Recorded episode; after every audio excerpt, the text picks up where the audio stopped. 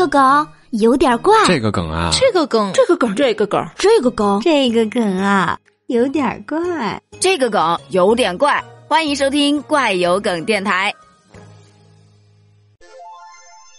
这天下之大是无奇不有啊！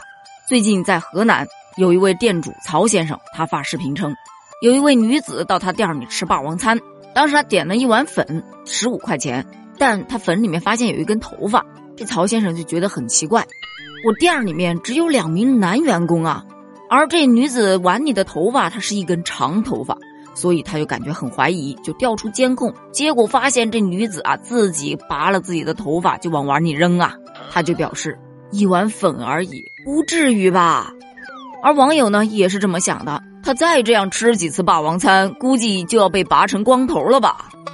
还是要吸取教训啊，回去立马得剪个短发，明显的这情报工作做的就不行嘛！十五块钱就这样了。要是多了，我都不敢想。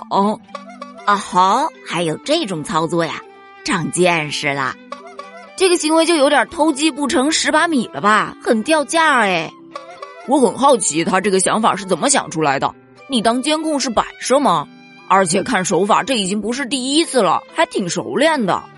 论监控的重要性啊，一个人如果人品出了问题。